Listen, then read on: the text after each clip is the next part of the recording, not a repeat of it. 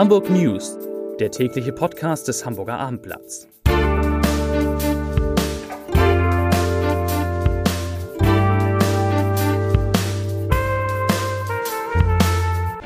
Herzlich willkommen. Mein Name ist Lars Heider und heute verraten wir in diesem Podcast, mit welchen Slogans zumindest zwei Hamburger Parteien in den Wahlkampf starten, nämlich die Grünen und die AfD. Außerdem müssen wir tatsächlich über Passfotos sprechen, da ändert sich nämlich einiges.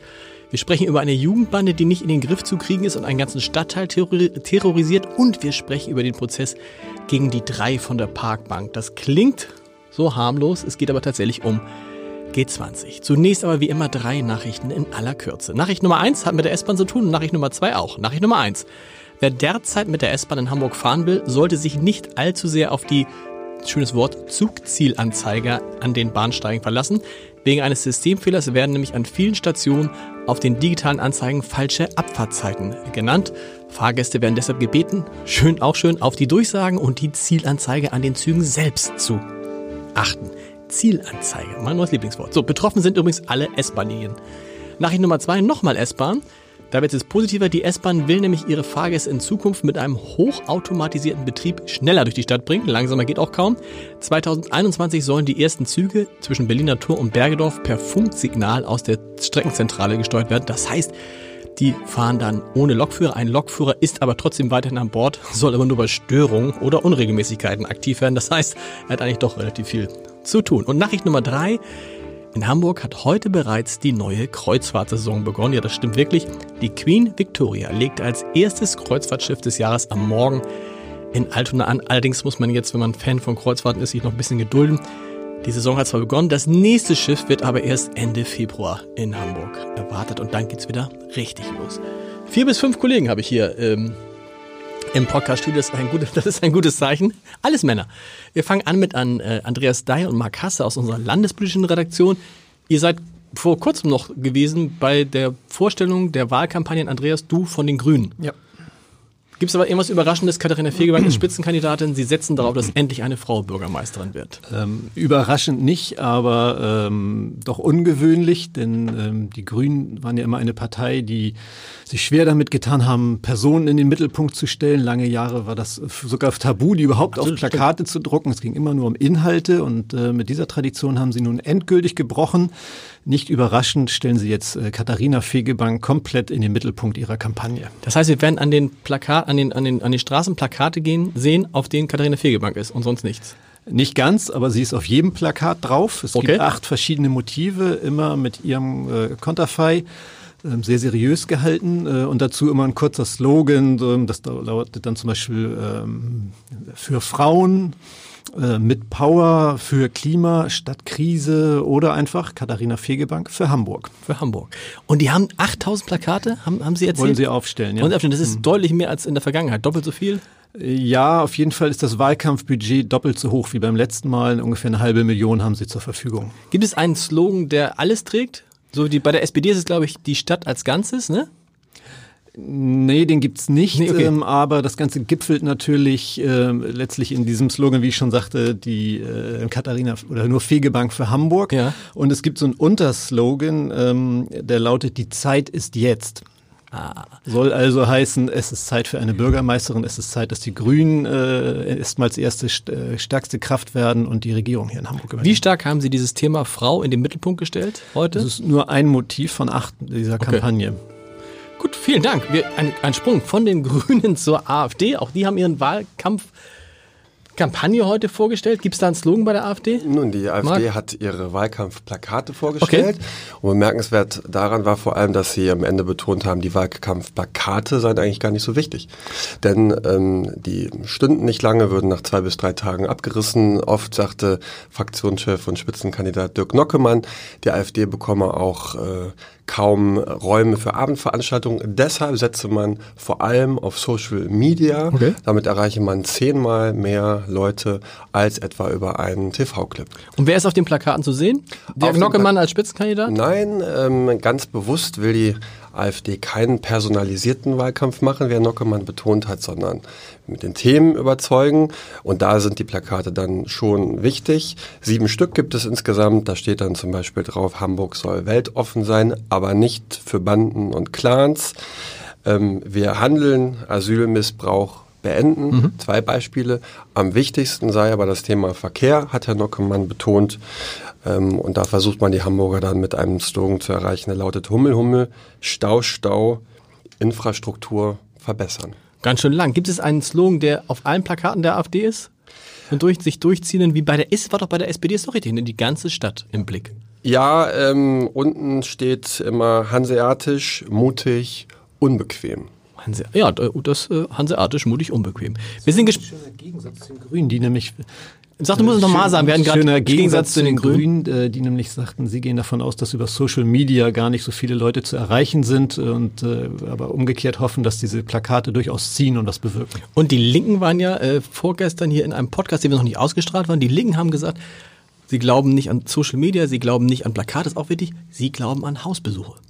Sie machen Hausbesuche, weil Sie damit Leute erreichen, die sich sonst gar nicht für Politik interessieren. Vielen Dank, ihr beiden. Ihr könnt, während ihr aufsteht, wir machen hier einen, einen fliegenden Wechsel, denn es geht um einen Prozess und da ist unser Reporter Daniel Herder aus diesem Prozess, unser Reporter, gerade äh, reingekommen. Ich habe es so niedlich ange, angekündigt als der, der, den, den Prozess gegen die drei von der Parkbank. Du musst erklären, wer sind die drei von der Parkbank? Wie kommt es zu diesem Namen? Die drei von der Parkbank, das sind ähm, zwei junge Männer und eine junge Frau. Die beiden jungen Männer sitzen inzwischen in Urhaft. Mhm. Ähm, die am 8. Juli 2019 äh, auf einer Parkbank in einem Spüttel aufgegriffen worden sind von der Polizei, nachdem äh, zwei der Männer äh, von der Polizei über mehrere Stunden observiert, observiert worden waren. Mhm. Und dabei wurde auch festgestellt, dass einer der jetzt Angeklagten in diesem Prozess äh, Benzin an einer Tankstelle abgezapft hat, die er dann später in eine Einwegflasche umgefüllt haben soll, um daraus einen Brandsatz zu basteln. Drei Brandsätze wurden später, ähm, zündfähige Brandsätze wurden später bei dem Mann gefunden mhm. und ähm, nun stehen sie also alle drei vor dem Landgericht. Ich dachte, es hätte irgendwas mit G20 zu tun. Ja, äh, also diese Aktion, es, es handelt sich dabei um vier angeblich geplante Anschläge auf, so, okay. ähm, genau, auf, auf vier, vier Ziele, vier Objekte hier in Hamburg. Mhm. Und ähm, das Ganze war eine Aktion anlässlich des zweiten G20-Jahrestages. Ach so, an, anlässlich des zweiten G20-Jahrestages. Genau, so aber es ist, nicht, aber es ist, nicht, es ist nichts passiert? Nee, es ist nichts passiert. Unter anderem sollte wohl die Wohnung, also davon geht die Staatsanwaltschaft aus, so muss man das ja immer sagen, mhm. die Wohnung von Dorothee äh, Stapelfeld angegriffen werden. Mhm. Wobei noch nicht ganz klar ist, was ja jetzt eigentlich genau, das soll ja dann hoffentlich auch im Prozess ermittelt werden. Äh, des Weiteren noch Dienstfahrzeuge einer Wohnungsfirma und das Büro einer Maklerfirma. Was droht denen denn jetzt, den Angeklagten? Die, die naja. plädieren wahrscheinlich auf Freispruch, ne? Das weiß man jetzt so, noch nicht. Okay. Also heute ist ja wirklich nur die, ja, Anklage. die Anklageschrift verlesen okay. worden. Mehr war es ja nicht. Also es dauerte auch ewig, bis es dazu gekommen ist. Es gab nämlich äh, aufgrund der sehr äh, verschärften Sicherheitsvorkehrungen im Landgericht, ähm, da es ja vorher mit Bezug auf die drei von der Parkbank, wie sie ja genannt mhm. werden, mehrere Aktionen und Anschläge ge gegeben hat, wurden die Sicherheitsvorkehrungen entsprechend hochgefahren. Die Leute hatten nur Zutritt über den Nebeneingang Walleinlagen und das zog und zog sich. Eigentlich sollte der Prozess um 13 Uhr beginnen. Tatsächlich hat er erst um 14.45 Uhr begonnen, bis dann endlich alle Leute die Einlasskontrolle passiert haben. Was macht man? Geht man da nicht durch wie am Flughafen, geht, geht durch, so, durch so ein Ding durch? Reicht ja, ja, im Prinzip kannst du dir das ähnlich vorstellen. Ja. Unten ist eine Schleuse, äh, da wirst du also genau überprüft, ob du irgendwelche metallischen Gegenstände bei dir hast, äh, deine, deine Taschen etc. werden untersucht. In diesem Fall war es sogar so, dass angeordnet wurde, äh, die Schuhe zu überprüfen. Okay. Wenn, für den Fall, dass da irgendetwas, was da nicht reingehört, versteckt werden sollte. Das genau. heißt, du musstest dich mehr oder weniger ausziehen. Nee, nee, nee. Für, für die Presse, Pressevertreter hat es ein bisschen einfacher. okay. Wir konnten über den Haupteingang rein. Aber du hast eben gefragt, was den droht. Ja, ja, also angeklagt ist eine Verabredung zum Verbrechen. Zugrunde gelegt wird hier der Straftatbestand ähm, gemeinschaftliche Brandstiftung und gemeinschaftliche schwere Brandstiftung, okay. was jetzt den Fall äh, des möglicherweise geplanten Angriffs auf die Wohnung von Frau Stapelfeld betrifft. Und äh, das kann äh, wie ein Versuch bestraft werden, also wie eine versuchte mhm. schwere Brandstiftung äh, dann halt auch. Und äh, da wäre dann die Maximalstrafe elf Jahre und drei Monate. Okay. Wir müssen nur sagen, dass äh, Dorothee Stapelfeld Senatorin ist. Für die, die es nicht wissen, ne? Stadtentwicklungssenatorin. Bausenatorin, richtig. Bausenatorin oder Stadtentwicklungssenatorin? Beides, beides, beides. Beides. Genau. Vielen Dank, lieber Daniel. Stefan Steiner ist da, stellvertretender Chefredakteur, der jetzt so ein bisschen was erzählen soll über eine Jugendbande, die einen ganzen Stadtteil terrorisiert. Nämlich was? Ähm, es geht um vier, vor allen Dingen im Kern um vier Jugendliche. Äh, drei von ihnen sind 15, einer ist 14. Ähm, ganze Stadtteil ist vielleicht schon okay. Tick übertrieben, aber es geht um den Neugrabener Ortskern. Mhm. Da sind etliche Geschäfte und in diese Geschäfte sind diese äh, Gruppe, äh, ist diese Gruppe in den letzten Wochen zigfach eingebrochen. Alleine bei einem Herrenausstatter äh, gab es fünf Einbrüche durch mhm. diese und äh, jedes Mal kam dann im Endeffekt die Polizei, hat gesagt, du, du, du, das macht man doch nicht und hat sie dann wieder nach Hause Weil geschickt. sie nicht strafmündig sind. Ähm, mit 15 ist man strafmündig, okay. aber im Endeffekt ähm, fallen die durch ein Acht Rost oder durch ein Gitter. Äh, was will man mit ihnen machen? Kann, man kann sie in nicht in geschlossenen Heim unterbringen, man will sie auch nicht über Nacht irgendwie in Gefängniszellen machen. Ähm, man steht, wenn es so extreme Fälle sind wie diese, ihnen schon ein wenig machtlos gegenüber. Kann man die Eltern denn nicht belangen da? Ähm, ich weiß es nicht genau. Ich vermute, die Polizei wird es versucht haben. Irgendwie, es spricht vieles dafür, ähm, dass die Eltern sich nicht so wirklich interessieren dafür, was ihre Kinder ja. tun und was sie machen irgendwie. Ähm, aber die Polizei hat jetzt vor, mit so einem Maßnahmenpaket oder sie nennt es selbst einen Aktionsplan dagegen vorzugehen. Das muss man sich so vorstellen äh, die machen ihnen das Leben unbequem. Mhm. Sie werden sie ständig ansprechen, sie werden sie aus einer Gruppe rausholen, die werden irgendwie ihnen im Zweifelsfall Platzverweise erteilen, um einfach ihnen ein Signal zu geben. Ähm, wir können zwar im Moment noch nicht mehr tun, aber wir haben dich auf dem Zettel, wir passen auf dich auf irgendwie und lass das besser mal bleiben. Vielen Dank. Heiner Schmidt ist da aus der Wirtschaftsredaktion. Ist irgendwie mein Lieblingsthema, um das es jetzt gehen soll, Heiner. Oh, ja. ja. weil ich bin. Nein, weil, ähm, äh, weil das Thema Fotos, Passfotos. Ja, Passfotos. Ist genau. so ein. Thema, was einen immer total fasziniert, weil wenn man einen neuen Pass braucht, muss man dieses Foto machen und es ist ja nicht einfach, so ein Foto zu machen. Und im besten Fall habe ich es immer gerade mit meinen Kindern so gemacht, dass ich zum Fotografen gegangen ja. bin, weil der hat mir dann äh, zugesichert, dass es auch stimmt und dann klappt es auch relativ schnell. Nun stellt sich aber raus, das könnte künftig das schwierig könnte, werden. Das soll Oder schwierig werden nach den Plänen des Bundesinnenministeriums. Mhm. Ähm, das äh, hat äh, vor kurzem einen Gesetzentwurf vorgelegt, wonach ähm, solche Passbilder künftig nur noch unter Aufsicht der Passbehörde erstellt werden dürfen. Krass.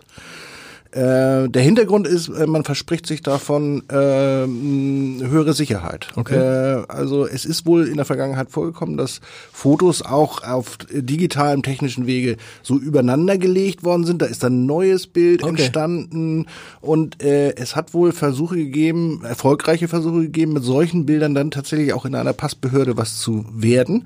Und das will man eben künftig hin verhindern. Und was heißt das jetzt? Ich muss also dann zur Behörde gehen und dort das Foto machen und ja. neben mir muss einer stehen? Nein, das, das nicht. Es heißt also, das ist äh, jetzt äh, sehr schönes Bürokratendeutsch ja. im Aufsichtskreis der Behörde. Ähm, das heißt, es steht nicht ständig jem, jemand neben dir, sondern äh, das also ein Automat, so ein mhm. Foto äh, entsteht dann in den Räumen der Behörde. Das ist natürlich heute schon in Hamburg sehr häufig der Fall. So ist es, genau. Die haben ja also genau. es gibt ja ungefähr hm, zwei Dutzend äh, Passämter, wo man einen neuen Pass äh, mhm. beantragen kann und die sind fast vollständig vollständig äh, mit solchen Automaten ausgestattet. Ist nur schwierig, wenn man ein kleines Kind hat, kann ich nur sagen. Das ist es in der Tat. Ja. Und für Fotografen in Hamburg ist es doch wahrscheinlich so ein Geschäft, ja. das ihnen dann jetzt entgeht. In der Tat, ja, ja. Also man weiß nicht genau, wie viele Leute bringen ihre eigenen Fotos mit, was mhm. künftig verboten wäre. Mhm. Äh, äh, und wie viele machen, lassen die Fotos äh, im Amt jetzt schon machen. Das weiß man nicht genau, aber es gibt eine ganze Reihe von Fotostudios, von selbstständigen Fotografen, für die das eine wirklich wichtige Einnahmequelle Klar. ist. Und die haben jetzt natürlich doch erhebliche Sorgen, äh, dass ihnen da viel wegbricht. Und da bin ich doch froh, dass mein Pass erst, glaube ich, in acht Jahren oder so wieder abläuft. Ja, ich habe noch fünf Jahre, glaube ich. Vielen Dank. Es geht der Leserbrief, der Leserbrief des Tages. Da geht es natürlich um die Geschichte des Tages, die wir gestern auch in diesem Podcast besprochen haben, nämlich dass eine große Mehrheit der Hamburger für ein Verbot von E-Scootern ist. Eine, zwei von drei Hamburger, also 66 Prozent, sind für das Verbot von E-Scootern. Ich lese jetzt den Leserbrief von Dr. Roland von Besser vor, falls ich die Lesebrille aufge... Doch, jetzt habe ich sie aufgesetzt. Dr. Roland von Besser schreibt zum Verbot von E-Scootern. Wie schnell wird bei uns ein Projekt, das nicht in das öffentliche Meinungsbild passt, für gescheitert erklärt? Keiner fragt doch nach dem eigentlichen Grund des Scheiterns. Dieser ist doch wohl eher darin zu suchen, dass der erwartete Profit ausgeblieben ist. Wozu müssen in unserer Stadt Tausende von Miet-E-Rollern angeboten werden, die dann oft, die dann oft auch noch von sehr ungeübten Personen bewegt werden, was leider auch vermehrt zu Unfällen und Verletzungen führt. Ja, das schreibt Dr. Holland von Besser. Vielen Dank dafür. Und noch einen kleinen Hinweis. Heute Abend geht der erste, unser erster Spezialpodcast zur Bürgerschaftswahl am 23. Februar online. Ich habe gesprochen mit Christian Lindner, dem Bundesvorsitzenden der FDP, und Anna von Treuenfels-Frohwein, der Spitzenkandidatin der FDP. Und ich kann nur sagen, das ist ein sehr emotionaler Podcast geworden. Christian Lindner und ich waren uns in einem Punkt überhaupt nicht einig und dann wurde es ganz schön hitzig.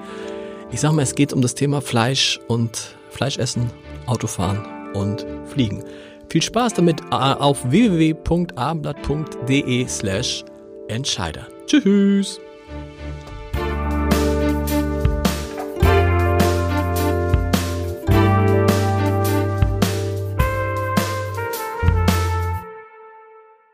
Weitere Podcasts vom Hamburger Abendblatt finden Sie auf abendblatt.de slash podcast.